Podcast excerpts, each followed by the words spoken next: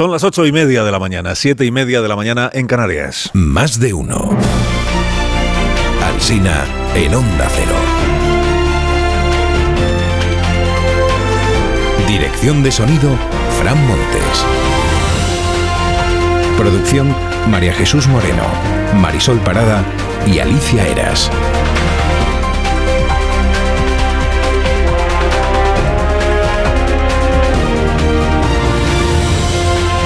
Hasta las 12 y 20 minutos en cadena en este programa que se llama Más de Uno y que emiten todas las emisoras de Onda Cero, pero es que luego a las 12 y 20 sigue Más de Uno, pero en emisión local y regional, para contarles pues lo que sucede más cerca de todos ustedes.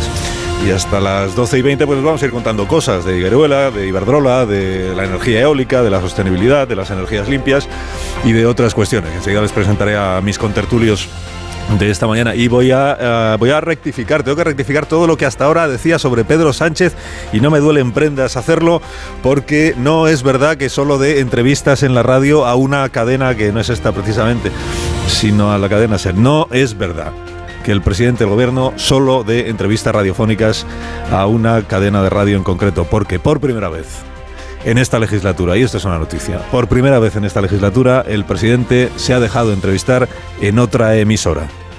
Se trata de Radio Edu, que es la radio escolar del Instituto de Secundaria, Instituto Zurbarán de Navalmoral de la Mata. Vamos a escuchar Buenos un pasaje. señor presidente, ¿le gusta su trabajo?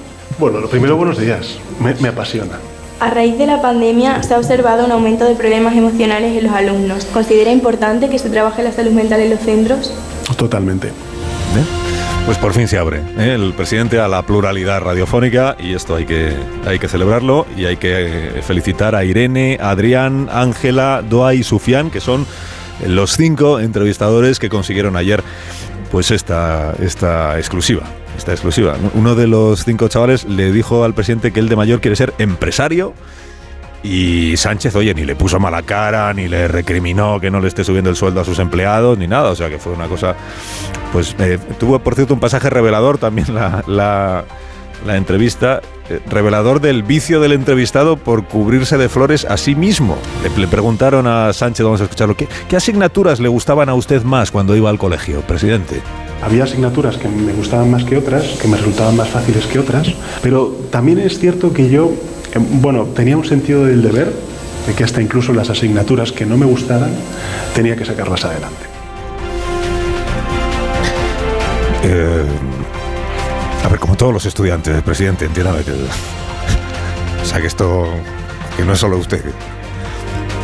Todo el que va al colegio, pues hay cosas que le gustan más y menos. Él dijo ayer que las matemáticas, por ejemplo, mal. Pero oye, el sentido del deber y el sentido del deber y que tienes luego a los padres en casa, a los profesores en el colegio, a los padres en casa diciendo, oye, te gustará o no te gustará, pero hay que aprobarlas todas. Bueno, hasta en la radio escolar el, auto, el autoelogio presidencial. Bueno, prensa de esta mañana sobre todo se habla de, de, Ferrovial y también se habla bastante de Doñana. Sobre lo de la constructora Ferrovial, constructora española que a partir de ahora pues es constructora de origen español y, y matriz holandesa. Estos enfoques. El país dice Ferrovial se va pese a la presión del gobierno. El mundo. Los mayores fondos del mundo golpean a Pedro Sánchez. La vanguardia. La Junta de Ferrovial no cede y apoya en masa el traslado a los Países Bajos. La razón. La Moncloa pierde y la libertad se impone. El español. Moncloa baja el tono tras el fiasco y las críticas de los inversores. ABC, la coacción resultó inútil. El Independiente, Ferrovial no espera represalias. Este es un poco el tono general de la prensa de esta mañana, ¿no? La conclusión de que el gobierno indudablemente presionó y el gobierno indudablemente perdió.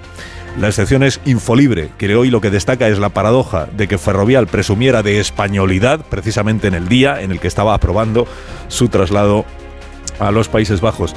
La razón añade que en el área económica del gobierno hay revuelta contra Sánchez y Calviño porque los más técnicos avisaron de que esta estrategia era fallida. Y en The Objective, The Objective dicen que la falta de personal en Hacienda y el colapso que sufre Hacienda por la gestión de nuevos impuestos en realidad va a impedir el castigo con el que había amenazado Calviño a la compañía ferrovial. Voz Populi se fija en el dueño del IBEX, así le llama, dice el dueño del IBEX bendice la fuga y avisa a Sánchez. El dueño del IBEX, eh, así llamado, digamos, es Larry Fink. ¿Por qué? Porque a través de un fondo de inversión que se llama BlackRock, que seguramente es el más importante del mundo, mundo, tiene un trozo de casi todos los bancos y de casi todas las grandes compañías que cotizan en el IBEX 35. Hay una editorial del país respecto de Ferrovial y otro en La Vanguardia, que tampoco pasan por ser, digamos, los diarios más incómodos eh, para el Palacio de la Moncloa, pero fíjate, el editorial del país dice, lo de ayer es un duro golpe a la reputación de España. La única lección constructiva es la necesidad de establecer ya un marco financiero y competitivo lo bastante profundo y ágil para que esta salida no sea la primera de otras. No dice el editorial, por supuesto, que haya en España inseguridad jurídica, faltaría más, pero sí sugiere que el marco financiero es eh, defectuoso o como poco manifiestamente mejorable, digamos. ¿no? Y en una línea parecida va la vanguardia, que dice hoy el gobierno no debería centrar sus esfuerzos en penalizar a Ferrovial, sino en denunciar en todo caso el asunto en Bruselas y reclamar con urgencia la armonización en el trato fiscal de los países de la Unión Europea a las compañías, a las empresas. Para Julián Quirós, el director de la ABC, lo que ha ocurrido aquí es que Sánchez ha evidenciado con su berrinche un temperamento nervioso y reactivo. Dice, toda la exhibición de poder que ha hecho ha resultado desesperada y vana. A la voz de Galicia y por cierto, más que la salida de Ferrovial a Holanda, lo que le parece hoy relevante es la salida de Pescanova a Canadá porque Abanca, el banco que es propietario de la pesquera, está ultimando la venta de la compañía a una firma canadiense que se llama Cook. Dice hoy el Faro de Vigo, pocos lo saben, pero sobre la vieja pesca nova pende una losa abismal. Vence ahora un crédito sindicado y no tiene tesorería para pagarlo. En la práctica lleva años quebrada. Sobre Doñana, lo que más destacan hoy los periódicos es que la Comisión Europea ha reiterado la advertencia de posibles sanciones a España si sigue adelante lo de la legalización de algunos regadíos. Dice el diario El País, el PP tiene un problema porque llega a las elecciones con un incómodo debate sobre ecología. Publica en El País una tribuna Miguel Delibes de Castro, que dirigió muchos años la estación biológica, y es una tribuna en la que reparte responsabilidades entre la Junta de Andalucía y el Gobierno central. Dice que la propuesta de regadíos es incomprensible que no vale utilizar Doñana como, como arma perdón, arrojadiza y que en contra de lo que se dice, Doñana sí se está tocando y se está tocando mucho. El español hace memoria hoy de las promesas de Sánchez. En 2018 se comprometió por ley a hacer 10 obras para salvar Doñana. No se ha iniciado todavía ninguna de ellas. Ahí está el trasvase, está una presa, están dos sifones en el, en el Odiel, está el desdoblamiento de un túnel. Todo eso que se tenía que hacer y que aún no se ha hecho. El mundo editorializa sobre Doñana, dice la Junta no es responsable del declive del parque, pero tampoco puede olvidar que el Tribunal Europeo condenó a nuestro país por extracciones desmesuradas de agua subterránea. La razón opina que si alguien ha hecho lo indecible para que el parque pase dificultades ha sido la izquierda y que es Moncloa quien no ha movido un dedo. Pero en el mismo periódico, en La Razón, unas páginas más adelante, escribe Tony Bolaño que esto de la Junta de Andalucía son votos para hoy y sequía para mañana. Dice, los únicos beneficiados serán los regantes legalizados. Para el resto, ni agua. Termino el repaso por los asuntos del día hablando de, no sé si conocéis a Beatriz Flamini, si no la conocéis es porque no habéis entrado estos últimos 500 días en una cueva que hay en la costa tropical de Granada, que es donde ella a esta hora de la mañana creo que todavía continúa y lleva ahí pues un año y medio.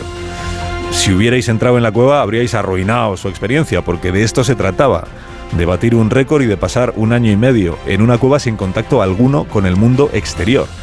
Eh, hoy va a salir de nuevo a la luz a eso de las 9 de la mañana, o sea, dentro de un rato se espera que ponga fin a esta aventura y que cuente cómo le ha ido. Todo, el tiempo ha estado monitorizada, ha, ido, ha habido un seguimiento para que no le pasara nada y ha habido cámaras que han estado grabando cada minuto esta experiencia. Un año y medio metida en una cueva ella sola. Eh, como ha habido cámaras, mm, pronto podremos verlo en, en un documental y hoy entiendo que podremos saber por boca de ella misma cómo ha seguido esta experiencia. Y fíjate cuando le empiecen a contar sus amigos y su familia todo lo que ha pasado en el último año y medio de, de lo que ella no se ha enterado. Las cosas que ha habido, lo de Ferrovial, por ejemplo, el disgusto que se va a llevar. Cuando sepa que la compañía española ahora ya es holandesa.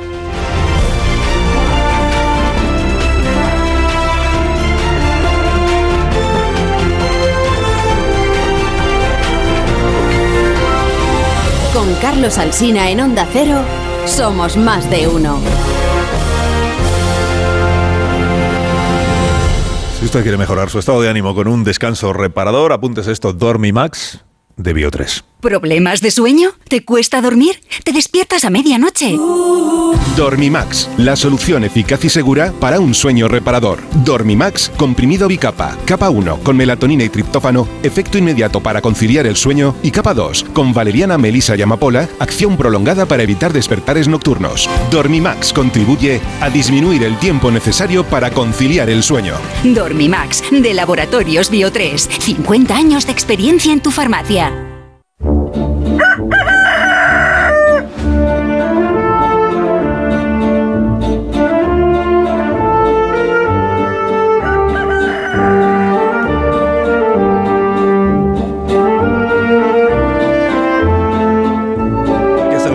Como cada mañana, a esta misma hora. Eh, Rafa, buenos días. Buenos días, Carlos Alsina. Ya es curioso el capitalismo, ¿eh? porque el 93% de los accionistas de Ferrovial han votado en contra de lo que el gobierno le dijo que eran sus intereses y a favor del traslado de la sede social. Así que este ha sido un seppuku, un araquiri colectivo de unos locos financieros, o es que lo del gobierno no era información sino presión y encima no has conseguido amedrentarles. Claro, nada de esto sería para tanto si el gobierno no se hubiera empeñado en que fuera para tanto, porque Ferrovial no había mencionado entre sus motivaciones la seguridad jurídica de España y sin embargo para que nadie siquiera pudiera llegar a pensar que la seguridad jurídica era una razón, enterraron la idea en toneladas de seguridad jurídica.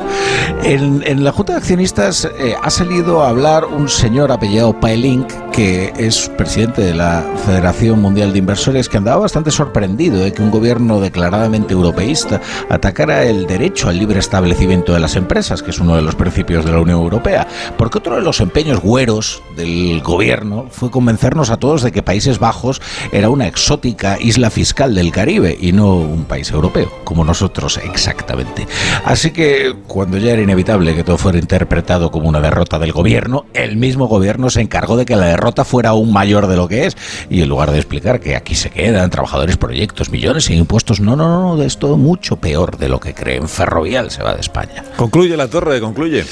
Pues concluyo que fíjate que hasta hoy el país dice en su portada que el gobierno intentó presionar a Ferrovial. Claro que cómo va a ignorarlo si fue el país quien publicó la amenaza de los 100.000 males fiscales, que a nadie ha parecido impresionar. Te deseamos desde Higueruela, Albacete, que tengas un día estupendo. Rafa La Torre, te escuchamos a las 7 de la tarde en La Brújula. Y gracias por madrugar con nosotros. Bueno, es mi sentido del deber como el presidente. Es mi trabajo. Adiós, Rafa. Adiós.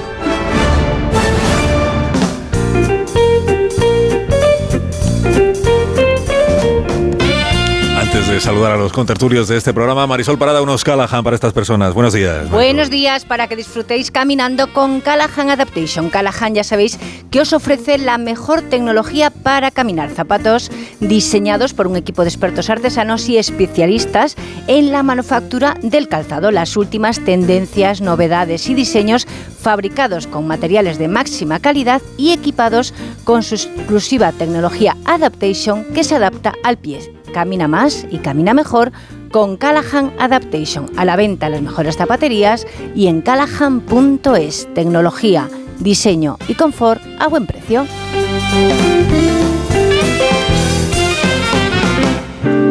En tertulia esta mañana aquí en Higueruela está Antonio Casado. Buenos días, Antonio. Buenos días.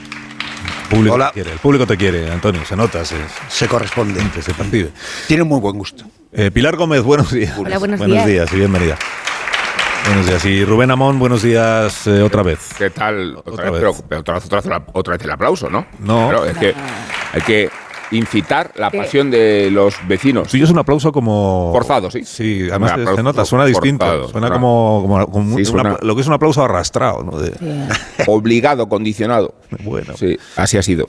Bueno, Pero no que- ¿qué os tenía yo que decir? Eh, el sentido del deber. eh, que hace- broma Rafa La Torre con el sentido del deber de Pedro Sánchez cuando era eh, escolar, pero a mí pues me parece que es está bien recordar que el sentido del deber obliga. Antonio, ¿a ti te gustaban todas las asignaturas en el colegio? No. No, en absoluto. No. ¿Hacías el esfuerzo de aprobarlas todas? Eh, al principio, ninguno. Eh, yo tengo el honor de presentar el libro de escolaridad del, del primer curso de bachillerato, donde no dice en cada asignatura, en cada franja, suspenso, suspenso, suspenso. No, no. En vertical dice suspenso, es decir, toda, tuve que repetir. Luego ya me reformé un poco, pero con las matemáticas jamás pude. Sí, hacía un esfuerzo, pero eh, en vano. Mm. Pilar Gómez, pues un buen estudiante seguro. Sí, tiene toda la pinta. Seguro. Lo que pasa que es verdad que las matemáticas me costaban mucho, pero yo me dejaba la piel, como Yolanda Díaz. Me gusta más esto aquí en, en Dejarse la piel, muy Me bien. gusta más Sí. eso. sí. Muy bien, eh, dejarse la piel. Eh, Amón, ni, ni le pregunto. Mejor. Ni le pregunto. No preguntes porque yo empecé a La destacar. escolar no fue buena. ¿no? No, la verdad es que no. Empecé a destacar cuando me especialicé en letras puras. Ahí sí, ¿eh? Ojo, ¿eh? En latín y en griego, ya, pero muy en tercero de BUP, muy tarde ya. ¿eh? En Ya. tercero de BUP empezaste un poco ya a cogerle tranquillo a la cosa. Bueno, no, la verdad es que cuando, cuando te especializas ahí ya esa parte es un filón, de ahí Tercero de brillamos BUP todos. Y COU. Tercero de BUP y COU fueron buenos años. Sí, pero entiéndeme, Pilar, es que antes de tercero de BUP está segundo de BUP, primero de BUP, octavo, séptimo, sexto, quinto, cuarto, tercero, segundo, Sí, mal, mal, de mal, y, mal, y preescolar. mal, o sea, es- mal, mal, si lo estoy diciendo. Eh, también tengo eh, amigos hmm. que estudiaron con Sánchez en el Ramiro de Maeztu. y, que, y que pueden dar fe de su sentido del deber. Tengo algunos detalles que el día que trasciendan, pero claro, todavía no está amarrada la información, podrían suponer una crisis de Estado. Pero eso es muy interesante. Es muy interesante. Una es crisis de Estado. Es muy interesante respecto a ciertos procedimientos. Bueno, ahora os preguntaré por, eh, por Ferrovial y por Doñana y por los asuntos de actualidad que tenemos esta mañana encima de la mesa. Antes me dejáis que conectemos con Onda Cero Ceuta porque eh, ha habido que se ha producido un cierre de la frontera eh, durante unas cuantas horas, creo, esta mañana, ante la posibilidad de que se produjera un intento de entrada multitudinario, entrada irregular procedente de territorio marroquí, se entiende. Eh, Yurena Díaz nos lo va a contar desde Onda Cero Ceuta. Eh, Yurena, buenos días. Hola, muy buenos días. Pues sí, las fuerzas y cuerpos de seguridad, tanto la Policía Nacional como la Guardia Civil, la mantienen activadas sus unidades en la frontera del Tarajal, que ya no permanece cerrada. Lo han hecho ante un intento de entrada de ciento de inmigrantes. El perímetro fronterizo ha permanecido cerrado eh, porque se cree que un grupo de entre 200 y 50 personas de origen saharaui han intentado entrar a la frontera, cruzando a la, la ciudad ante la frontera del, del Tarajal. Ha sido el país vecino, las autoridades del país vecino que permanecen eh, paralizados este grupo desde las seis de la mañana y según la última hora, según lo que ha publicado un medio local de la ciudad, es que la frontera ha reabierto finalmente sus puertas a partir de las ocho y media, ha abierto un carril de entrada y otro de salida porque ya se, se entiende que, que esta zona o que el perímetro ya, ya se encuentra eh, controlado. Gracias, eh, Yurena, es Onda Cero en Ceuta. Se ha habido un intento, pero parece que el intento ha quedado eh, frustrado por la policía marroquí. Oye, me gustaría que confirmase lo de, de origen saharaui. Ya no está en línea nuestra Sigo compañera. aquí, sigo aquí, sigo aquí. Ah, sí, sí. Sí que está en línea nuestra compañera. Sí, dicen que, que el grupo que, que ha intentado cruzar la, la valla, del, la valla de- del Tarajal eh, lo componen entre 200 y, tre- y 300 inmigrantes que son de origen subsahariano. Gracias, Gracias, Yurena. gracias. Gracias. Bueno, cada vez que tenemos que contar que la policía marroquí está tratando de impedir el acceso de personas a, a la frontera, hay que ponerse en lo peor después de lo que pasó en Melilla. Por eso, si la, si la cosa hoy eh, ha terminado de manera más o menos ordenada y pacífica, pues tanto mejor. Y sin daños personales para nadie. Bueno, Ferrovial, eh, os planteo como primer asunto de la mañana, el- la Junta General de Accionistas, ya saben los siguientes lo que sucedió en el día de ayer, 93% de los, de, de los accionistas, que son el capital de la empresa, eh, 93% a favor del plan de la compañía. Eh, veníamos contando estos días que había una posibilidad de que todavía no se pudiera dar por hecha el traslado de la sede social, que era aquellos que estuvieran en contra del plan presentado por la dirección de la empresa, aun estando a favor la mayoría de los accionistas, aquellos que estuvieran en contra podían luego reclamar que la empresa les comprara sus acciones, es decir, deshacerse de su capital.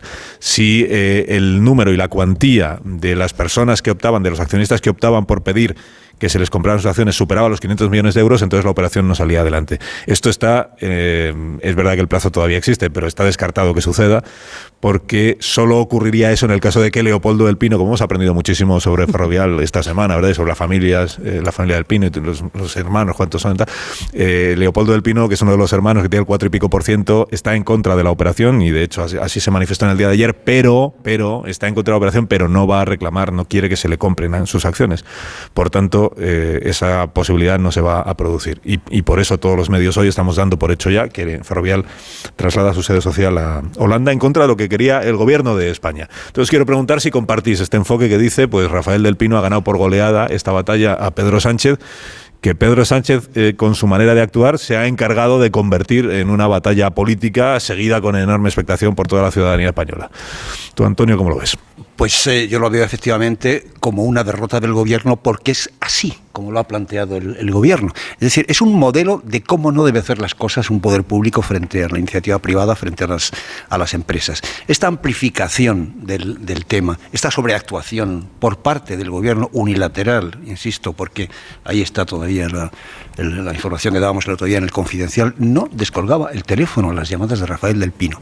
Bueno, esta manera de hacer las cosas, esta manera de amplificar el, el debate, el pulso, esta manera de amplificar el pulso es lo que ahora permite decir que es una derrota del gobierno, porque así es como lo ha planteado, como un pulso, tanto en lo tangible, es decir, que si uh, um, que había ventajas fiscales según el gobierno, según el, um, la empresa, pues eran razones económicas y, y, empresariales, como lo intangible, donde se ha llegado a sugerir que era una posición antipatriótica de una empresa antipatriótica, de una empresa que está en un marco legal absolutamente respetado, eh, no tan, eh, tanto por lo que se refiere al principio de la libre eh, circulación de, personas, de, servicios, de capitales, de bienes, etcétera, como en, lo, en, la libertad de establecimiento que está en el Tratado de, que está en el Tratado eh, de Funcionamiento de la Unión Europea. Eh, por tanto, ahora se puede hablar de derrota y se puede hablar de un cierto daño eh, para la imagen de España. Y el, daño es equivalente al, tamaño, el tamaño del daño a la imagen de España es, es equivalente al tamaño de la sobreactuación del, del, gobierno. Pues sí, lo veo así por desgracia, ¿no? Por desgracia, porque no es, no es una buena noticia.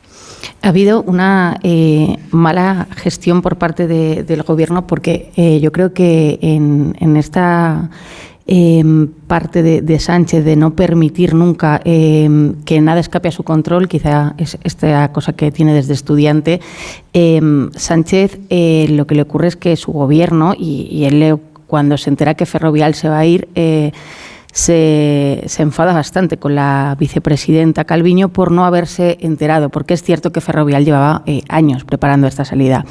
Los, si, ves la cronología de ese día, eh, y, esto es un, un, una información que yo creo que, deja claro cómo actuó el gobierno, eh, cuando en el Consejo de Ferrovial, eh, que acaba a unas 5 de la tarde, eh, se, se, acuerda que hay que dar este paso, eh, las llamadas que hace el señor Del Pino van en este orden y son de las 5 y 10 a Moncloa, a la vicepresidencia económica, es decir, a la señora Calviño y a la Comisión Nacional del Mercado de Valores porque es necesario eh, comunicar que se va a tomar esta decisión.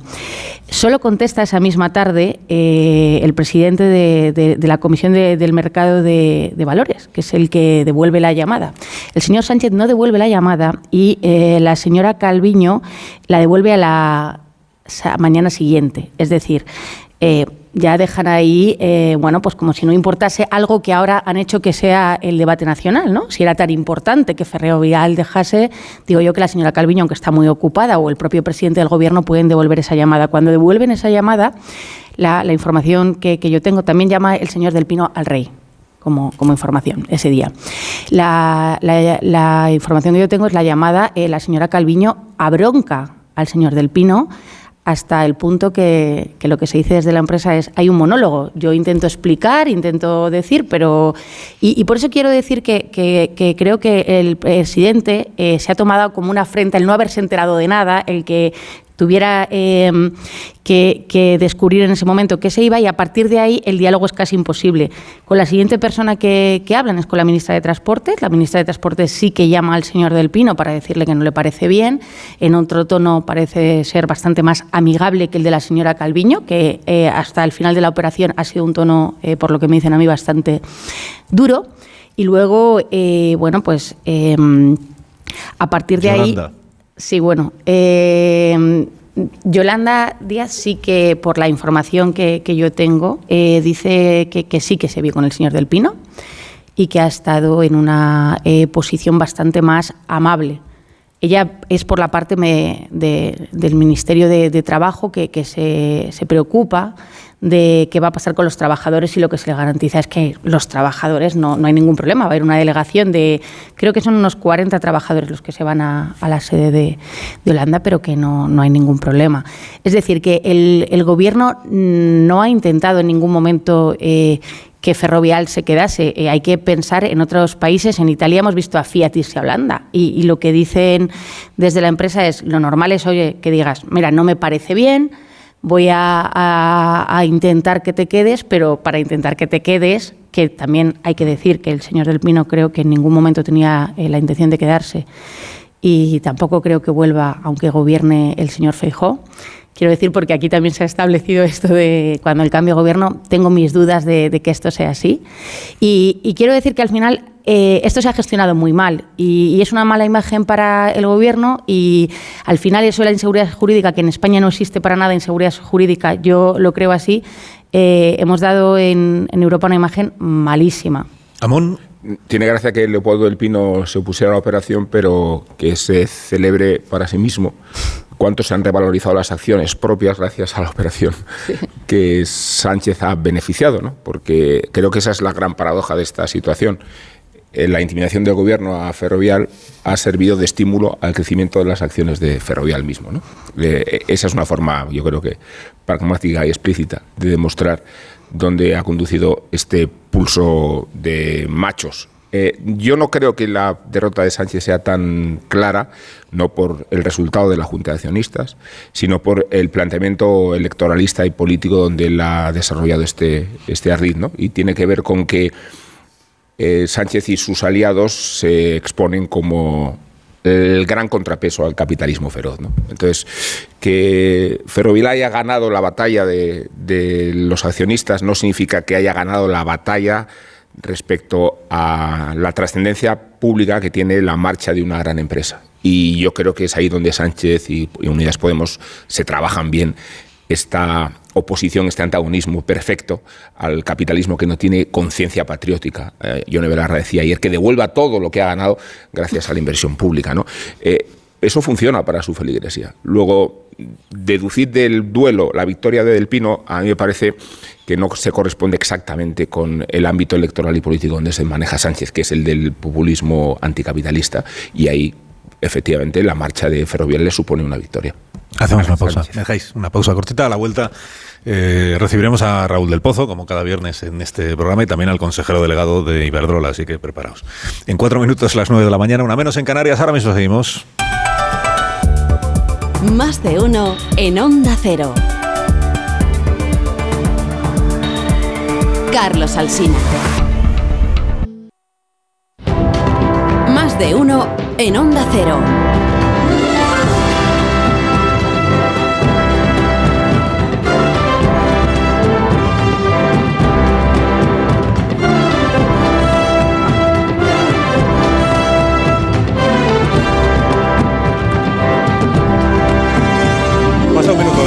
De las 8 de la mañana en las Islas Canarias y como cada viernes estamos en compañía, por cierto, de Antonio Casado, de Pilar Gómez y de Rubén Amón y como cada viernes vamos a recibir a Raúl del Pozo, que tiene también pues su punto de vista sobre todo lo que ha ocurrido a lo largo de esta semana.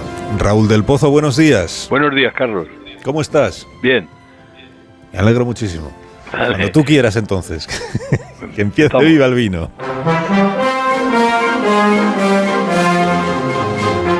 Carlos, detrás de un millonario puede haber una corrupción o un crimen, está claro. Los ricos ni dan dinero ni dicen dónde hay, pero son necesarios para que haya pobres. He ahí Ferrovial. Hace autopistas y aeropuertos en el mundo entero. Ha crecido a través del dinero de todos los españoles y se ha aprovechado de que Europa es un mercado con circulación libre de capitales para pirarse a los Países Bajos, presumiendo eso sí de ser español lo hace para ahorrarse millones de euros. O quizá tiene miedo a la inseguridad jurídica o al impuesto a las grandes fortunas. Pedro Sánchez acusó de antipatriota, se puso chulo y no recibió ni cogió el teléfono durante seis meses a Rafael del Pino Calvo Sotelo, que tiene tres yates de 30 millones de euros. El presidente tiene la costumbre de espantar a los inversores que pueden escaparse de España como una estampada de búfalos. De búfalos. Ayer la Junta de Accionistas de Ferrovial le dio un corte de manga y aprobó su fuga. Yone Belarra dijo que tienen que devolver hasta el último euro que guindaron a los españoles. Yolanda de Sumar, en plan Evita Perón, atacó al capitalismo salvaje y dijo que es inaceptable la conducta de Ferrovial, que los hombres de izquierda, añadió, son un peñazo y que España es el baluarte de la lucha social. Aún no han hablado de nacionalizar el Banco Santander y Mercadona. Sánchez se metía mucho con los ricos diciendo que si Galán y Botín se enfadan es que van por el buen camino, por la buena dirección. ¿Es que no sabe que los buitres y tiburones de la oligarquía financiera mandan más que los gobiernos? Lobos como el de Wall Street de Scorsese estafan y blanquean para beber el vino más caro. Nosotros, querido Carlos, celebremos lo que dice el proverbio, al fin de abril, en flor la vid, y viva el vino. Que tengas un buen fin de semana, Raúl del Pozo, y cuando Un tú fuerte quieras abrazo, puedes- querido Carlos. puedes- vas a colgar ahora el teléfono, ¿no? Sí, sí, des- despacito. Ah, despacito, ¿eh? Pues sí, la verdad. Muy bien, muy despacito y muy elegante. Raúl del Pozo y Viva el Vino. Las 9 y 4 minutos, una hora menos en las Islas Canarias. Saben los oyentes que madrugan que estamos emitiendo hoy desde Higueruela, que es eh, provincia de Albacete. Luego contaremos cosas, más cosas de esta localidad de la mano de, la alcaldesa.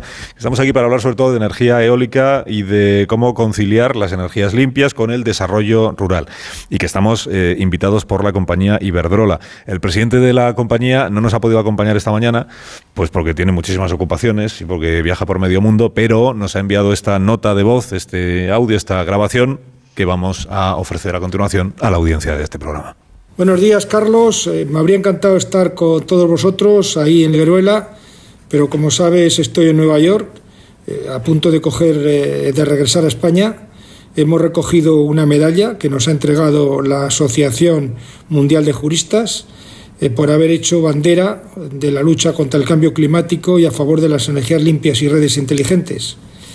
Precisamente ahí estáis en Legueruela, que creo que fue un parque que inauguramos como hace algo más de 20 años, que fue pionero en su tiempo y que al que han seguido pues cientos de ellos en todo el mundo hasta situarnos donde estamos hoy, en el liderazgo mundial de la tecnología eólica. Bueno, os deseo que paséis un día fantástico, agradable y espero que pronto pueda estar en persona con vosotros. Un fuerte abrazo para ti y para todo tu equipo y un saludo eh, afectuoso para toda la audiencia de ese excelente programa que haces habitualmente. Un abrazo. Muchas gracias al presidente de Iberdrola, Ignacio Sánchez Galán, que veo que tiene buena opinión sobre este programa de radio, cosa que también le tengo, le tengo que agradecer.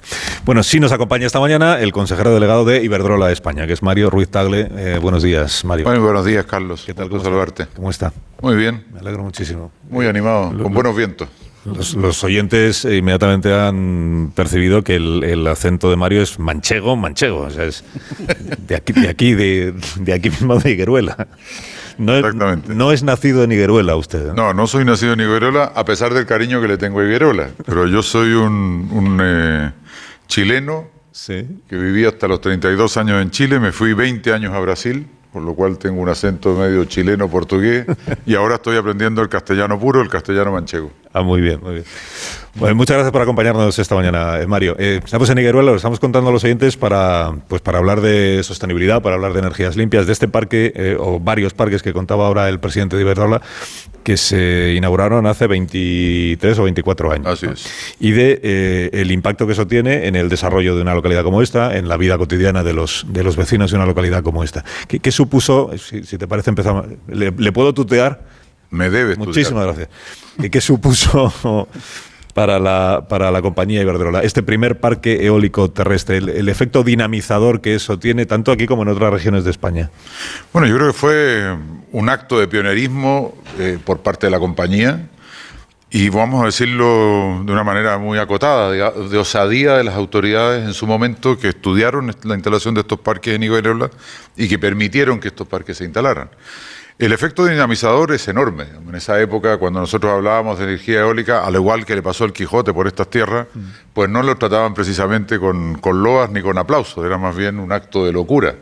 Pero bueno, bendita locura que desde ahí empezamos y en lo que nos hemos convertido, digamos, creyendo claramente que el modelo de generación y el modelo de, de- de pro- aprovisionarnos de energía tenía que cambiar, no podía seguir siendo basado en los, en los combustibles fósiles y que debíamos avanzar claramente hacia energías limpias, seguras, más económicas y más eficientes.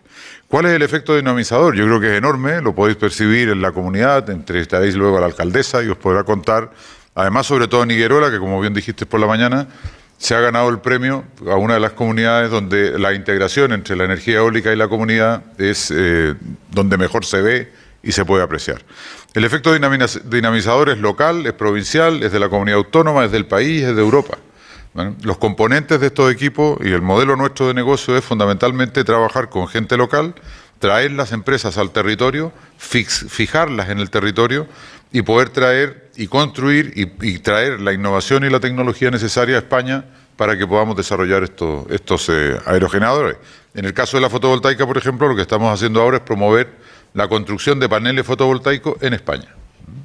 Y, y además en España cada vez hay más tejados con, con placas solares. Con, con paneles, ¿cómo se llama técnicamente eso? Es que lo- los que no nos dedicamos a esto, se llama autoabastecimiento. autoabastecimiento, O sí. el cliente productor. La placa fotovoltaica. Así es. Que nos- nosotros llamamos placas solares, placas solares. Aerogeneradores, aquí en Higueroa dicen la molineta. La molineta. Es mucho más bonito. Yo pienso que de- deberíais extender esta denominación Mira, no es una mala idea para conmemorar los a 23 todos años los de los parques. donde ¿eh? hay parque eólico, llama las molinetas. Las molinetas. Pero seguro que tú sabes, Mario, que te ha llegado porque existe una corriente de opinión que se resume en, en este eslogan que dice eólica sí, pero no así. ¿no? Que otros interpretan que es eh, eólica muy bien, pero que pero no donde a mí me viene mal, sino donde le venga mal a otro.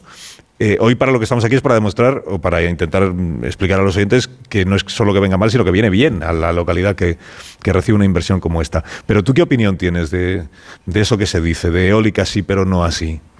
Bueno, yo, la verdad es que no, ha sido un eslogan que se ha acuñado en el último tiempo. Eh, yo creo que difiere de la realidad que viven las comunidades donde los parques eólicos están instalados. Y creo que estamos por el buen camino que pasa por difundir, comunicar y dar a conocer las realidades que se viven en las comunidades y en los territorios donde la energía eólica se ha instalado.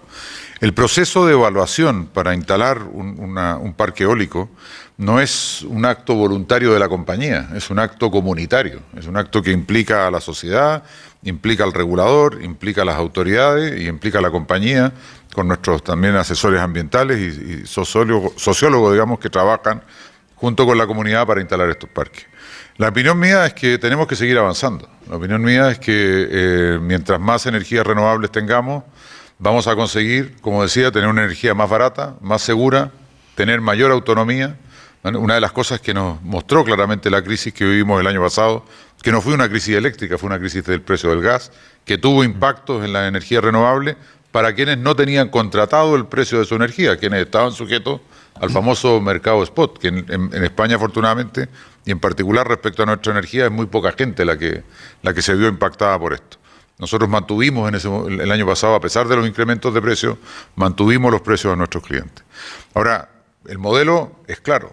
Creo que las señales que se nos están dando desde parte de todos los organismos internacionales, lo ha dicho el, el secretario general de la ONU, eh, vamos en una carretera endemoniada, digamos. Seguimos con el pie del acelerador, emitiendo cada día más CO2. Anoche veía en las noticias un dato que espero que sea local, porque hablaba de incrementos de emisiones de CO2 en el año 22 a nivel mundial eh, eh, a valores estratosféricos.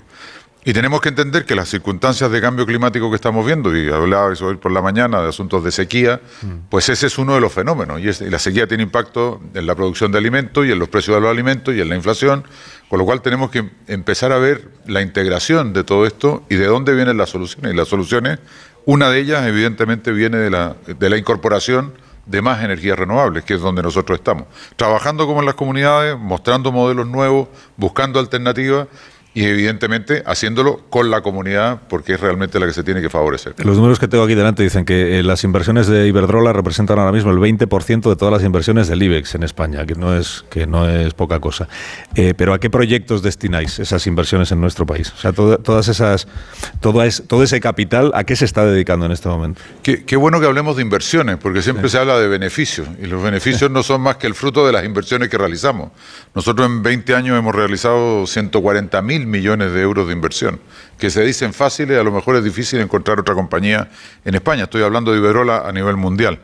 En España específicamente, del último plan de inversión que acabamos de aprobar y comunicamos a los mercados en noviembre del año pasado, en España vamos a invertir 6.000 millones de euros en los próximos tres años. No en los próximos, en este y en los próximos dos, porque ya llevamos cuatro meses de este año. ¿Qué, ¿A qué están destinados? 4.000 millones de euros están destinados a energías renovables, porque realmente lo que creemos eh, aproximadamente unos 1.500 millones están destinados también a redes, que es tremendamente importante. No sacamos ni vamos a conseguir el objetivo de incorporar las energías renovables si hacemos mucha potencia y no tenemos las redes suficientes para que esa energía renovable pueda incorporarse y pueda llegar a la casa del consumidor, a la pyme o al industrial, que son los que necesitan esta energía. Has hablado, has hablado del precio de, la energía, de dónde venimos y quiero saber hacia dónde vamos o hacia dónde pensáis vosotros que vamos en lo que se refiere al eh, precio de la, electricidad o de la energía en su conjunto. ¿no? Luego, por cierto, contaremos que acaba de salir el dato definitivo del IPC del, mes de, marzo, que confirma el dato provisional, 3,3%. Que como venimos contando a los oyentes, es verdad que en materia energética es donde más se ha notado el cambio de tendencia y que en lo que se refiere a los precios en general se siguen encareciendo, aunque sea en menor cuantía o a menor velocidad que lo que teníamos hasta ahora. Pero el horizonte que tenemos por delante para este año, para lo que queda de este año, como tú dices, eh, ¿cuál es en materia de precios? Bueno, yo no soy adivino, pero sí trabajo en el sector y te puedo dar algunas referencias que son importantes para poder tener alguna, alguna visión de aquí a final de año. Eh, mientras dependamos de la generación de energía con combustibles fósiles, y un dato importante es cuánta energía se genera con combustibles fósiles. El 70% de la energía que se produce en el mundo se produce quemando algo, o madera, o carbón, o combustibles fósiles, o otros derivados del petróleo. El 30% es energía eléctrica. Y de ese 30%, el 50%, o sea, un 15% del total, es energía eléctrica, 15 o 20% viene de energía renovable. Entonces, ¿cuál va a ser el precio de la energía eléctrica? Mientras más dependamos de los combustibles fósiles, más caro va a ser el precio de la energía. Y eso ha quedado, como de toda crisis debemos sacar lecciones, ha quedado perfectamente demostrado el año pasado. El año pasado tuvimos dos grandes fenómenos. Uno, la lamentable invasión de Rusia en Ucrania, que generó el corte del suministro de gas a Alemania, y eso generó una alta demanda, con lo cual elevó los precios por, por, escasez, por especulación, llegando incluso al, al mes de agosto a 300 dólares 300 euros por megavatio hora del coste del gas en, el índice de referencia que es este famoso TTF holandés. Pero la molécula no cambió de precio. El viento, el agua y el sol tampoco cambiaron de precio. Lo que ha pasado son dos cosas. Es que la molécula ha bajado de precio, porque los mercados de gas se han estabilizado y está dividido en torno a los 40 euros por megavatio hora, pero es que también el viento, el sol y el agua han entrado en acción. Yo creo que la única manera en donde España puede conseguir tener una situación de precios bajos de energía es evitar que se produzca lo que se conoce técnicamente como el hueco térmico, en donde las centrales de gas entran a funcionar.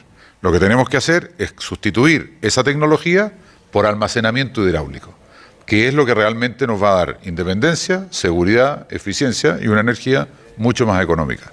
¿Cuáles son las expectativas de precio para este año? Yo creo que, sin lugar a duda, no deberíamos repetir el escenario anterior del, del año 2022. Los almacenamientos de gas están después del invierno que tuvimos, que no fue tan crudo como originalmente se había previsto, y debemos tener unos almacenamientos en torno a un, un 60%, lo cual da una cierta tranquilidad para llegar a en torno a 80% a precios actuales. Digamos. Los futuros de gas no, sobrepasan este, en este, momento los 100 euros, pero hay elementos que sí pueden eh, generar algunas distorsiones y que nos puedan elevar el precio. Antes hablaste del, del autoabastecimiento, de las placas fotovoltaicas, de las, de las placas solares. Yo he contado que cada vez se ven más placas solares en los tejados de nuestro país, pero sigue habiendo personas que se preguntan si realmente es una buena inversión para una familia que tiene que hacer un desembolso inicial, si realmente es una buena inversión para el resto de su, de su existencia. Eh, ¿Qué números tiene que hacer esa familia para llegar a la conclusión de que realmente le interesa poner las placas solares en, el tejado de su casa, esa familia o esa comunidad de vecinos? ¿Por qué es un buen negocio hacer eso? Mira, fundamentalmente, Carlos, por una cuestión de precio. Y yo creo que es importante destacar, hablábamos recientemente de qué va a pasar con el precio futuro de la energía. Pero en, este momento tenemos que distinguir claramente dos precios. Hay un precio que es el precio del mercado spot, del mercado diario, del mercado de ajuste, que es un precio que existe en todas partes. El euro tiene un precio del mercado diario, del día de ajustes, tiene futuros, que yo puedo comprar euros de aquí a un año, a dos años. Entonces, el precio que se utiliza para el mercado spot no es el precio que nosotros entendemos que los consumidores en su día a día se pueden ver afectados si optan por contratar su energía.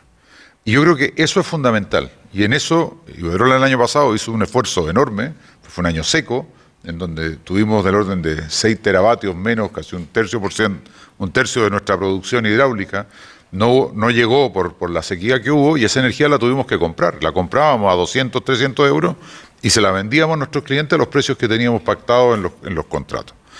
Entonces, cuando un cliente hace un análisis, o una persona, una empresa, una pyme, un industrial, hace un análisis sobre el autoconsumo, su modelo de, negocio tiene que estar, o su análisis económico, tiene que estar basado al precio que tenga. Si tiene un precio contratado de largo plazo, al final lo que ha hecho es una especie de seguro, en lo cual el precio tendrá fluctuaciones y podrá llegar a 300, pero a él no le importa, porque en su factura a fin de mes va a pagar el precio que tenga contratado.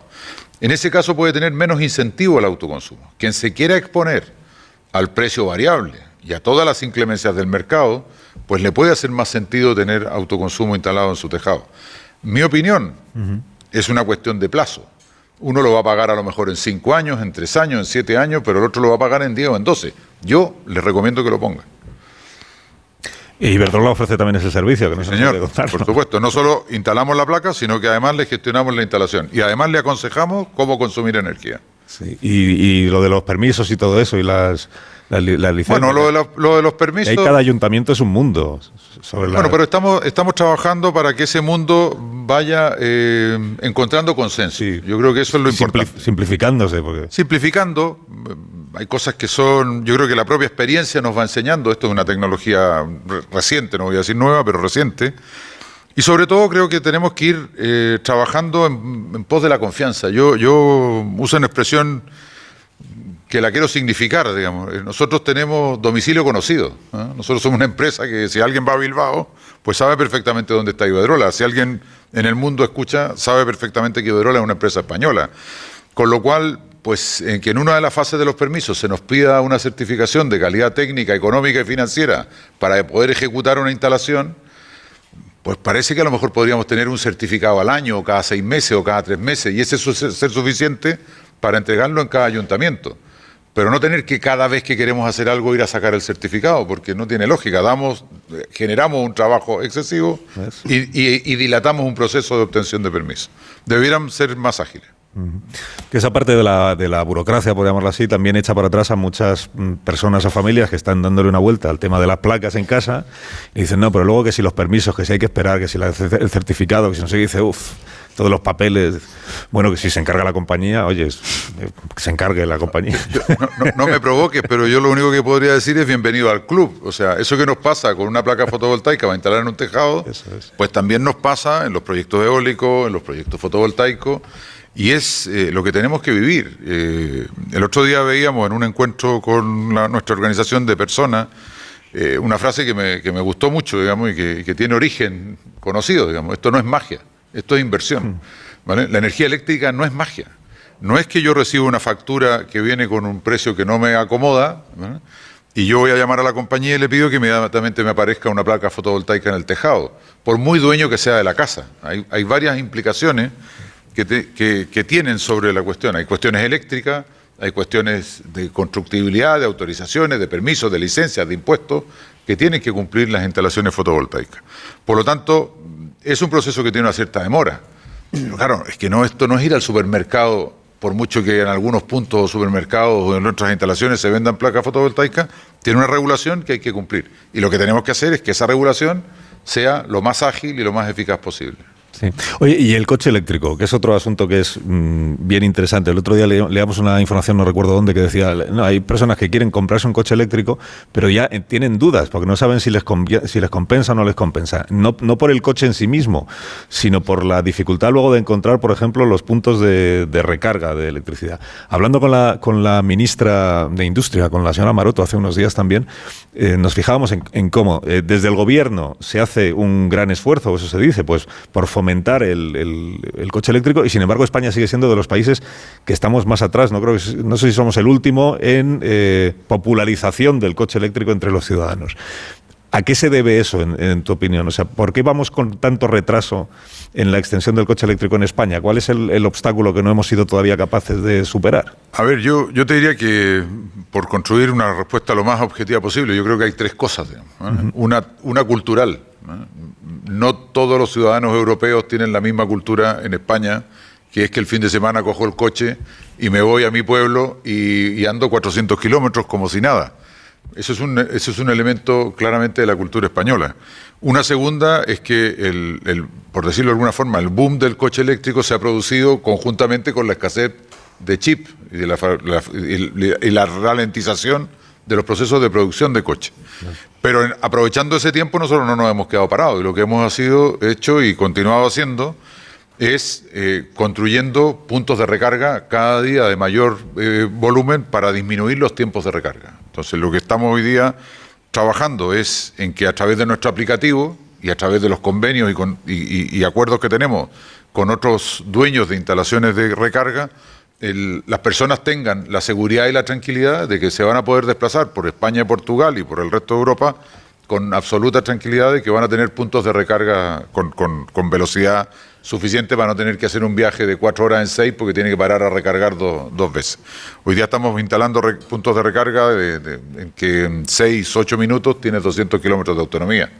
Acabamos de cerrar un acuerdo que ya estamos implementando y trabajando de aquí a final de año con, con BP para utilizar toda la red de recarga de BP, toda la nuestra, y incorporar los puntos de recarga de ellos, los nuestros, en una actividad conjunta. Tenemos un aplicativo en, Internet, bueno, en las plataformas móviles, con más de 100.000 usuarios y donde todos los días la gente vemos cómo planifica, organiza rutas y nosotros también nos estamos preocupando de que se produzca esa organización, digamos, mirando, por ejemplo, ahora de cara al verano, pues si alguien se quiere venir de Madrid a Asturias, donde recomendándole pase y recargue en tal punto, planifíquelo para que no se encuentre con el cargador, por ejemplo, ocupado. Entonces, nos va a demandar algunas exigencias y algunos cambios de comportamiento. Pero en términos de coste, yo creo que no hay ninguna duda por dónde va el buen camino. Y creo que en las grandes flotas de vehículos de servicio así lo podemos ver. Las lo- las flotas de vehículos de última milla están procurando ser eléctricos. Las flotas de vehículos de los propios taxistas, con toda la crisis de precios que se produjo el año pasado en el mercado spot, porque la mayoría de los taxistas tienen contratadas tarifas nocturnas para recarga con precios muy bajos, lo cual les da una gran ventaja competitiva. Y además incorporando la electricidad también en la movilidad del transporte. Digamos, acabamos de cerrar un acuerdo con Difrimur, iniciamos el corredor del Mediterráneo para también hacer transporte de carga pesada con, con- a través de, de vehículos eléctricos. Eh, se escucha mucho por parte de las autoridades en, en nuestro país este mensaje de que las grandes compañías, e Iberdrola es una de las grandísimas compañías de este país, eh, tienen que tener siempre presente su compromiso social. Esto de la responsabilidad que tienen también las grandes empresas con la sociedad a la que, de la que forman parte. Y, tú acabas de mencionar que Iberdrola, todo el mundo sabe que es una compañía española. ¿Tú cómo interpretas eso del, llamamiento al compromiso social que se hace de- desde el gobierno y otros ámbitos a las empresas? ¿tú, te lo tomas eso como un, como un reproche o como una obviedad? Bueno, ni como reproche ni como obviedad, como un compromiso. Nosotros entendemos que Iberdrola es grande y la pregunta es ¿por qué es grande? ¿Porque le ha ido bien? ¿Porque lleva muchos años apostando por las energías renovables? ¿O porque realmente ha sabido hacer las cosas de una forma en la cual no solo Iberdrola es grande, sino que todos los que trabajan están o ayudamos a eh, construir lo que hemos hecho se han engrandecido, por decirlo de alguna forma, a pesar del término. Eh, nosotros hacemos compras por prácticamente 18 mil millones de euros al año en el mundo, de las cuales eh, tenemos del orden de 6 mil proveedores en España. Pero el trabajo no es solo que nos provean de bienes y servicios en España, sino que nos acompañen a distintos países. Yo viví, como te decía al principio, 20 años en Brasil, pues y lo que buscábamos era que proveedores españoles que desarrollaban bienes, productos con innovación, con tecnología, los pudiéramos llevar.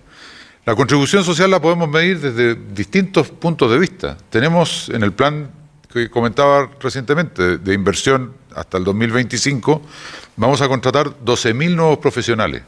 Parte de renovación de plantilla, pero parte son profesionales que van a participar de los nuevos proyectos que van a entrar en operación o en el desarrollo de nuevas tecnologías, como por ejemplo el hidrógeno verde. Con lo cual, lo podemos ver también desde el punto de vista de la generación de empleo. Somos 40.000 colaboradores en Iberdrola, pero en el 2030 vamos a ser 500.000 colaboradores entre directos e indirectos. Con lo cual, ¿por qué Iberdrola es grande? Porque vamos construyendo de alguna manera esta, esta grandeza. La responsabilidad social, pues además de eso está la contribución que hacemos a la sociedad.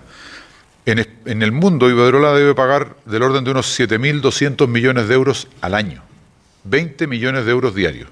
O sea, ¿Cuántos negocios existen en España que no ganan en un año 20 millones de euros? Pues nosotros lo pagamos todos los días. Y si nos venimos a España, son 2.600 millones de euros. El año pasado, con la crisis, nosotros, que no teníamos gas para quemar, ganamos del orden de 2.400 millones de euros. Pero pagamos 2.600 millones de euros de impuestos. Pero ¿qué es importante? Es que invertimos 3.000 millones de euros. Entonces, el compromiso social se mide en eso. Cuando hablamos de ponerle el hombro, eso es poner el hombro. Es dar trabajo, es crear empleo, es traer innovación. Por ejemplo, todo el desarrollo de la energía eólica marina. En España todavía no tenemos proyectos de energía eólica marina. Se ha ido avanzando y creo que en eso con el gobierno estamos trabajando muy bien en desarrollar ciertas áreas y en trabajar con las comunidades, con, con las comunidades autónomas, con las comunidades locales, con los intereses, por ejemplo, del sector de pesca pero tenemos que hacer un avance importante. ¿Qué nos pasa claramente con la, con, la contribución social? Es un trabajo del día a día, que la podemos ir juntando y contando por el camino, pero es que está en el ADN de Iberdrola. Entonces, para nosotros no es ni una obligación, no es ni un llamado de atención, no es una obviedad, es una cuestión que va en el día a día nuestro y la entendemos en distintas camadas. Eh, Mario, muchas gracias por la, por la conversación y por la invitación, el consejero delegado de Iberdrola de España. Y hemos quedado entonces en que, siendo un chileno que ha vivido mucho en su país y después en Brasil y ahora en España, tu próximo objetivo es eh, tener casa en Higueruela. O sea, fijar tu residencia. Por la calidad de la comida, la calidad del vino, el clima y el buen viento, pues tener casa aquí sería un placer. Sitio perfecto. gracias, Mario, por esta Muchísimas gracias, Carlos, por la entrevista. hasta cuando tú quieras. Gracias.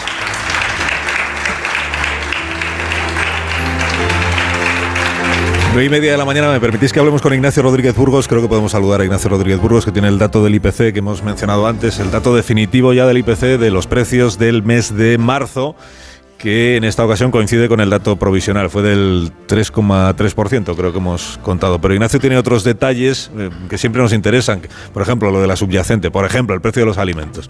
Ignacio, buenos días. Hola, muy buenos días. Pues mira, si empezamos por el precio de los alimentos, pues deciros que en marzo el precio de las legumbres, así de entrada, se encarecieron un 5,7% y esto en un solo mes respecto a febrero. La carne, por ejemplo, de cerdo se encareció un 4,5%, los zumos, las patatas alrededor del 3. El precio de los alimentos pues sigue, sigue al alza, como se ve claramente cada vez que vamos a la compra y llenamos el carrito en el supermercado.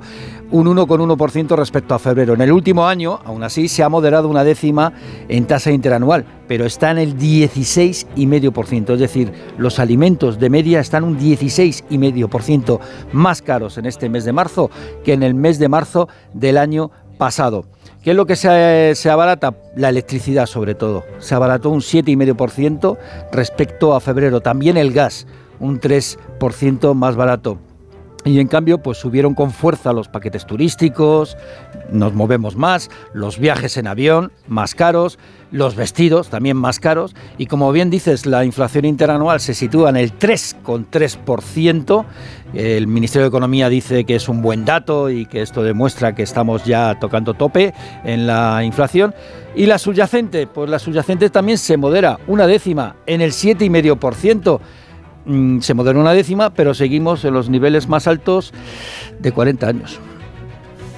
Ignacio, gracias por la información como siempre y que, que tengas un buen día. Cuídate. Muchas gracias, un abrazo. Dato de la inflación del mes de marzo. Son las 9 y 32 minutos, una hora menos en las Islas Canarias. Hacemos un alto en el camino, un minuto, y enseguida retomamos el análisis de los asuntos de esta mañana.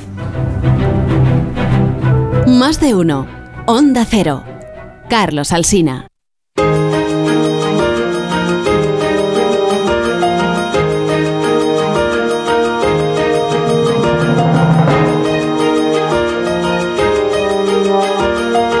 Más de uno. Onda Cero. Carlos Alsina.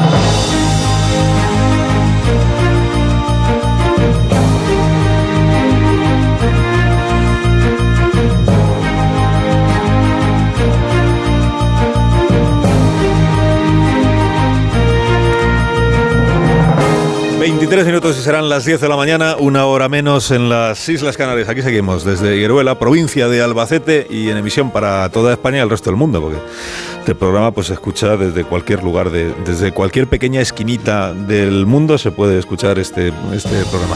Que aprovecho para preguntaros que antes no, antes no llegué a plantearos el, el asunto Doñana, que es el otro tema que ha surgido en el debate, sobre todo esta semana, porque esta semana lo que ha pasado es que en el Parlamento andaluz, con la mayoría de que dispone el Partido Popular, que tiene mayoría absoluta, y además el apoyo de Vox, se ha puesto en marcha o se ha iniciado la tramitación parlamentaria para eh, regularizar o recalificar, más bien, recalificar eh, los terrenos de cinco municipios de la, de la provincia de Huelva, que son colindantes no con el Parque Nacional de Doñana directamente, sino con el preparque pero el acuífero, que es el agua subterránea, es el mismo para todos.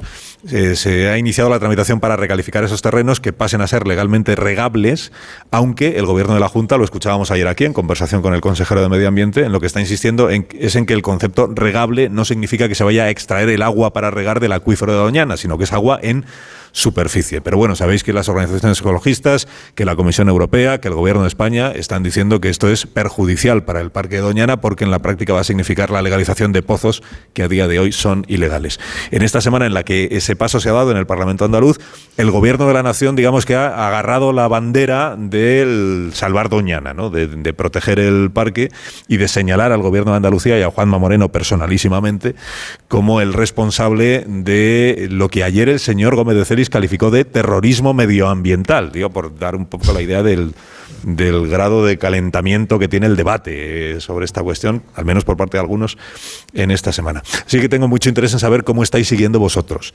este asunto y en qué medida pensáis que el, asunto, que el tema es verdaderamente grave o que está siendo eh, forzadamente considerado grave en vísperas de unas elecciones por el interés que tanto para los unos como para los otros tiene una cuestión como esta. Para los unos, quiero decir, el gobierno de la Junta por el beneficio electoral que le puede suponer de los regantes de esos municipios eh, onubenses y para el gobierno de España, el Partido Socialista, por el beneficio que puede suponer señalar al Partido Popular como un enemigo del medio ambiente en España y de la ecología. No, es inteligente, Carlos, plantear la pregunta ya con la respuesta incluida, que, que es la B, ¿no? La B, la, claramente la B, y me refiero a que el debate está totalmente subordinado al electoralismo. Yo, yo, me acuerdo que hace unos días o hace unas semanas Gabriel Rufián decía, en política todo es electoralismo. Hmm. Y lo decía no solo constatando lo que nos parece evidente, sino con cierto orgullo. Y creo que todos los debates terminan sometidos a, a las aspas, ya que estamos hablando de molinos, de dónde me habrá venido esta metáfora, a las aspas de, del interés electoral y sin la necesidad y la serenidad necesarias que requieren asuntos de tanto interés y de tanta relevancia medioambiental, ya que hablamos de, nuevas energías. ¿no? Eh, por eso el encornamiento se ha disparatado y por la misma razón, por un lado, el Partido Socialista se sustrae sobre la responsabilidad histórica que ha tenido en la gestión y conservación de Doñana y el Partido Popular enfatiza eh, la inocuidad de, todos sus nuevos procedimientos. Eh, entonces, creo que, que nunca hay suficiente sosiego para tratar este asunto desde el que se tendría que tratar. Primero, prevaleciendo los criterios técnicos y después haciendo mucho más acopio de consenso. Es verdad que el Partido Popular denuncia que las veces que se han querido reunir con el Ministerio de Energía han sido eh, respondidas con el silencio. Pero antes de emprender eh, medidas que competen y concernen al equilibrio medioambiental en un lugar tan delicado, el consenso de los expertos, el criterio de la Unión Europea y, desde luego, el punto de contacto entre el Partido Popular y el Gobierno eh, central tendría que ser mucho más exigentes. Pero además es que eh, en el caso de lo que ahora es eh, Doña Ana, pone de relieve un problema que, que estábamos además tratando aquí ahora, que es la sequía, la sequía y, el problema del agua que, que está ahí y, de verdad, a mí me parece em, que, no se aborde, hay una conferencia de presidentes que, ahora ya se ha dejado de reunir y que no se aborde eh, asuntos eh, como el tema del agua y, de la sequía, eh, si se necesita no un plan hidrológico eh, más allá de, la política y que se afronte desde la realidad. ¿Por qué? Porque yo entiendo, el señor Sánchez tiene, que ahora este fin de semana a Valencia, pues tiene dos presidentes autonómicos con intereses totalmente diferentes en el tema del agua, como pueda ser el señor Timo Puig en Valencia o el señor García Paje aquí en Castilla-La Mancha. Pero en el Partido Popular también vemos que Murcia tiene una, postura, ahora vemos al señor eh, Juanma Moreno, que, se encuentra con el problema del regadío en, Andalucía. Y esto es lo que tú decías, Rubén, vamos a sentarnos, que, esto ya es irreal en España y más allá de las siglas políticas, eh, vamos a intentar eh, dar una solución. ¿Qué ocurre? Que en España nos pasamos todo el rato en un proceso electoral, no nos damos cuenta, pero estamos todo el día votando, porque entre, que está muy bien, pero claro, las elecciones andaluzas, que además hay un dato que demuestra cómo este asunto de, Doña Ana em, al gobierno socialista e incluso al Partido Socialista Andaluz en su día no le preocupaba tanto, o al menos eh, no con tanta intensidad, y es que justo cuando el Parlamento andaluz se disolvió, eh, uno de los últimos asuntos que se votó fue este, este mismo proyecto, el mismo. Y en esa ocasión el Partido Socialista se abstuvo. Mm, y yo no recuerdo ni que habláramos a nivel nacional de este tema, ni que fuera tan perjudicial. Y, seguramente a lo mejor no es la mejor opción. Yo no tengo ni idea. Si los expertos eh, y los ecologistas y la propia Unión Europea dicen que hay que hacerlo de otra forma, siéntense y háganlo de otra forma. Pero que tú ahora eh, pongas el foco en Doña Ana, que salga una ministra, que es que ya, les ha ocurrido con, el asunto de, sanidad y con la Comunidad de, de Madrid en ese caso, que por supuesto la Comunidad de Madrid había un problema con la sanidad, sí, pero lo que no podemos hacer es que los ministros se dediquen a hacer oposición a los varones eh, del Partido Popular por sistema. Y, a mí lo que me parece es que al final se obvia el tema importante. ¿Qué solución tiene el Gobierno eh, para el tema de Doña Ana? Que la ponga sobre la mesa y que rebata con esos datos a Juanma Moreno, que puede estar equivocado. Pero que den una solución al problema, porque si no hay una solución, al final eh, habrá que ver cómo no hay regadío, cómo no hay fresas y cómo el Parque de Doña Ana, no, como bien eh, leías tú esta mañana, eh, no se está eh, cuidando como, como se debe. Y creo que cuando hacemos un poco de, recorrido por cómo se han ido comportando cada uno de los actores, pues hombre, a mí me llama la atención que algo que suponía una abstención en el Parlamento andaluz hace menos de, de un año, o va a hacer ahora un año que fueron las elecciones andaluzas, y ahora se haga un tema nacional. En las, últimas horas me ha dado la impresión, no me ha dado la impresión, no, se ha constituido una especie de comisión eh, del Partido Socialista con el Partido Popular para ver, para dialogar, para ver cómo se puede hacer esto, porque no olvidemos que simplemente ha habido una toma en consideración de la proposición ¿no? de ley, todavía no, no ha entrado, o sea, acaba de entrar en el telar parlamentario, pero todavía hay mucha tela que cortar. Vamos a ver, el problema es que efectivamente el daño ya está hecho el daño desde el punto de vista eh, ecológico, medioambiental, ya está hecho. el robo, la expropiación, la confiscación de los recursos hídricos de, ese yacimiento hídrico del, Coto de Doñana mm, ya se ha hecho, esa, expoliación ya se ha hecho durante todos estos últimos años y ahora ya va a tener muy difícil arreglo. la ley, el proyecto en principio, da toda la impresión, por desgracia, de que es eh, una especie de indulto ¿no? a, lo, a, lo, a, lo, que ha ocurrido, eh, porque eso de, las, eh, de los recursos que vengan de la Confederación Hidrográfica, es decir, los, recursos superficiales, mm, eso mm, se tenía que haber hecho ya, ya estaba previsto y no, se ha hecho absolutamente nada. Es decir, se ha seguido expoliando el, el- el yacimiento este, este hídrico. ¿Qué va a pasar? No lo sé. Es muy difícil eh, conciliar en, esto, en estos casos pues, los intereses que tienen estas 200, no sé cuántos, 800 familias, al parecer, que, que- viven de la agricultura, de, de- este robo del agua que han hecho a los recursos de- del Coto Doñana. Eh, con la, cuestión ecológica. A mí lo que me gustaría es que desde el poder, del gobierno, utilizase siempre los mismos argumentos en defensa del medio ambiente, en defensa eh, eh, en la cuestión ecológica, ¿no? Porque no dice lo mismo, por ejemplo, si se trata de, ampliar el- el- las pistas del Prat, por ejemplo. Ahí le sale, pues, eh, el, el ecologista ah, intransigente, eh, perdón, en, en- el caso del Plata a los socialistas no le sale el, ecologista intransigente, esos son los nacionalistas. Dicen que es que bueno, que es bueno para el progreso, que, que no se puede paralizar eh, pues la ampliación del- del Prat. En cambio, aquí, pues pues eh, aquí se vuelven muy ecologistas. No, reaccionan lo mismo cuando se trata de, pues, eh, pues no sé, de la movilidad, de los automóviles, por ejemplo, de los aeropuertos, de los incendios forestales. Los incendios forestales, decía el otro día Felipe González en un encuentro que tuvo con José María Aznar antes de ayer, antes de ayer decía, los incendios forestales están eh, arrojando al- a la atmósfera más CO2 que más CO2 en el año 2022 que todos los automóviles. Es tremendo, es, es tremendo. Bueno, ¿y qué se hace? Pues da la impresión de que, de que no, no les interesa tanto de hacer algo eh, preventivo en, en- materia de incendios forestales, como ahora, pues eh, por razones electorales, parece ser, eh, están haciendo en, en Doñana, ¿no?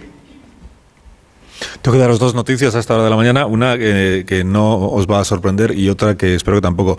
Una es eh, que el Partido Socialista, Podemos, Esquerra y Bildu van a anunciar esta mañana, al menos Esquerra tiene intención de hacerlo esta misma mañana, que ya tienen un acuerdo para la ley de vivienda.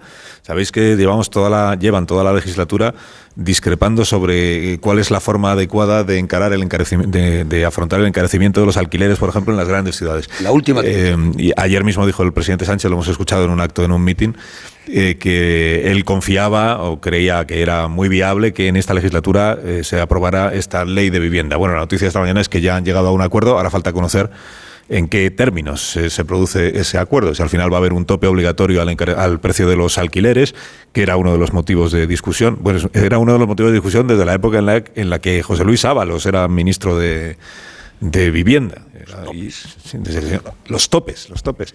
Podemos siempre defendió los topes. Vamos a ver si finalmente el Partido Socialista también ha abrazado la causa de los topes, eh, como sí ha hecho Esquerra Republicana y como sí ha hecho Bildu. Pero el acuerdo existe, digo, falta por saber cuáles son los términos exactos. Esta es una eh, noticia que, que vaya a haber una ley de vivienda, aunque no vaya a entrar en vigor antes del- de las elecciones de mayo, sí se va a poder anunciar el acuerdo antes de las elecciones de mayo. Eh, algunos alcaldes del Partido Socialista algunos de ellos hemos, hemos estado en este programa, con el alcalde de Palma hablábamos hace unas semanas, eh, estaban muy deseosos de que este acuerdo se pudiera anunciar porque entienden que va a ser un buen reclamo electoral poder decir a sus ciudadanos tenemos una futura ley que va a resolver los problemas de acceso a la vivienda. Y la segunda cosa que os cuento es que Beatriz Flamini, la, la deportista de la que hablábamos antes, de la cueva de un año y medio, 11, que ya ha salido de la cueva, que está pasando un reconocimiento médico en este momento, que ya ha dicho que la experiencia ha sido magnífica.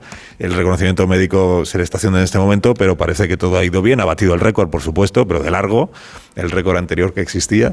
Y a lo largo de esta mañana, seguramente en los próximos minutos, pues tendremos ocasión de escuchar en su propia voz cuáles son sus impresiones. Que son, no- los que estamos aquí, claro, no, no podemos imaginarnos cuáles son sus impresiones. O sea, vosotros no habéis entrado ni siquiera en una cueva, supongo. Conociéndoos, ha- habéis la espeleología os interesa lo justo. Oye, me encanta que en el repertorio de temas no haya aparecido en ningún momento. Qué buena sí. noticia, qué buena noticia, la celebración el 14 de abril. Estamos en el 14 de abril y no existe para nada el, el asunto de la, de la... Pero porque no es redondo el aniversario, Antonio. ¿Te refieres al aniversario de la República? Hombre, yo quiero dar una buena noticia en el 31 sentido de que, al 23, de que este debate 92 tan antiguo, años. que huele a naftalina ya, pues afortunadamente ya no esté en los, en los cantables de, los, de las tertulias, por lo menos matinales. ¿Y tú qué piensas del aniversario de la...? No, yo creo que afortunadamente ya no hablamos de eso. Bueno, pero hablar no es ningún problema, hablar de las cosas. Yo te digo, Mira, yo te digo. El otro día estu- estuve hablando con, con Tezanos y le dije, en- oye, oye, ¿por qué no, por qué no eh, publicáis ya, por qué no en las encuestas introducís el tema de la, de la República, de la forma del Estado, si los españoles prefieren la República o, el- o la, o la monarquía? Y me dice, pues porque de hecho lo estamos haciendo ya. Cuando le preguntamos eh, a los españoles por sus principales preocupaciones y por, las, y por los problemas que ellos creen más importantes en España, sale la sequía, la guerra de, de Ucrania, el, paro, la cuestión ecológica, eh, el paro juvenil, eh, la corrupción. Y, y lo de la monarquía sale pues en un decimal, sale pues como en un Claro. 0,5% o algo así. Dice, entonces, ¿para qué vamos a preguntar? Claro, porque no le da titular además a Tezano. Si le saliese de otra forma, tú no te preocupes, que claro que te, que te lo ponía ahí, pero no. ¿Será que Tezanos, pero si Tezanos pregunta, si Tezanos pregunta por la relevancia que le damos a la presidencia de la Internacional Socialista ahora que la tiene Pedro Sánchez, o sea, que tiempo hueco, Tú le, dale que- tiempo. hueco le queda. Claro. hueco le queda en las encuestas para preguntar si quiere por la monarquía y la república. Bueno, la vivienda. La vivienda es el la última trinchera que tiene eh, Pedro Sánchez para evitar que se acabe de romper eso que hay a la izquierda de la izquierda. ¿no? Es la única posibilidad que tiene, ya la, la única oportunidad que tiene de conseguir eh, que Yolanda aglutine eh, a, a los. a, a Podemos, ¿no? que, se, que se incorpore a la ecuación de, de poder que está preparando. Creo que mm, con la vivienda, si lo consigue, si lo consigue de verdad, unir a todas esas fuerzas, pues a lo mejor todavía podemos hablar de que Podemos incorpore. Yo no lo creo, pero bueno, lo va a intentar. A mí me impresiona mucho la, naturalidad con la que Bildu ya forma parte del aparato orgánico de- del gobierno.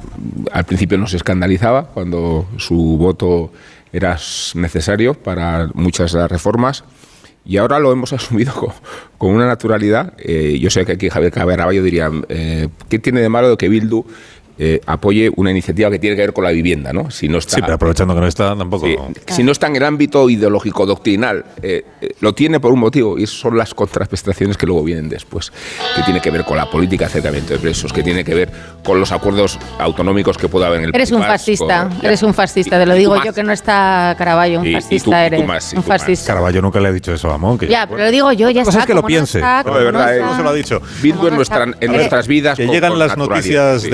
Del corte inglés. Noticias del corte inglés con Alicia Eras. Buenos días, Alicia. ¿Qué tal? Buenos días, Carlos. Bienvenidos, sí, bienvenidos a los ocho días de oro del corte inglés. Solo hasta el próximo 23 de abril tienes más de 600 marcas con hasta un 30% de descuento. ¿Estáis preparados para la primavera? Sí. Bueno, pues es que tienen justo lo que necesitáis. Tu armario necesita lo mejor para ese cambio de temporada. Para ellas, hasta un 30% de descuento en una selección de las mejores marcas de moda mujer como Roberto Berino, Scalpers, Woman del Corte Inglés, Southern Cotton, Naf Naf, Diesel. Y si tienes muchos planes al aire libre, prepárate, llévate una selección de prenda exterior de Easy Wear con un 30% de descuento y prenda exterior y tricot de Green Coast. Ellos también pueden darle una vuelta a sus looks con el 30% en una selección en las mejores marcas de moda hombre, como Armand Blaine, Scalpers, Roberto Brino, Gap, Star, eh, G Star Row, Desigual y si todavía os falta el toque final, el 30% de descuento en una selección de prenda exterior y denim de Green Coast. Métete de lleno en los 8 días de oro entrando en la app del Corte Inglés. Descubre el modo en tienda donde podrás consultar todas las marcas, productos, servicios de tu tienda favorita o más cercana, comprar y recoger tu pedido en tan solo una hora en la tienda que selecciones, etc. Todo esto y mucho más en moda mujer, hombre e infantil, accesorios, deportes, belleza, hogar, hasta el 30% de descuento en más de 600 marcas, solo hasta el 23 de abril. Entra ya en los 8 días de oro del corte inglés en tienda, web y app. Pues os tenéis que marchar, ya lo sé, así que por lo menos dos de los tres que estáis aquí, así que os deseo que tengáis un día estupendo en Higueruela, el resto de la provincia de Albacete o donde quiera que vayáis a pasar el viernes. Adiós, Pilar Gómez. Gracias a Dios. Gracias por habernos acompañado. Antonio Casado, que tengas muy buen día. Muchas gracias. En cinco minutos contamos las noticias de las 10 de la mañana, una hora menos en Canarias, y luego seguimos.